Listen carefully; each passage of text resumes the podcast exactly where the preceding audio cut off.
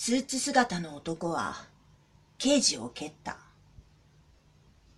何を考えて蹴ったのだろう。こいつが吠えてうるさいから蹴った。こいつは怪我をするだろうか。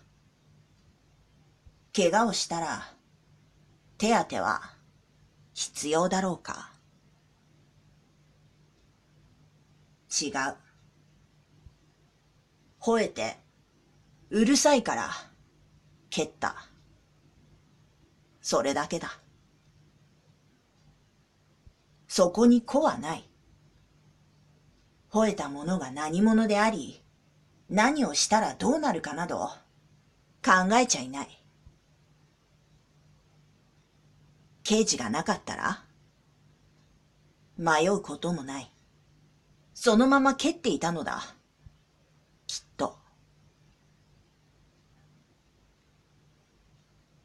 彼女の刑事についている札には、ほんのわずかしかセールスポイントが記載されていなかった。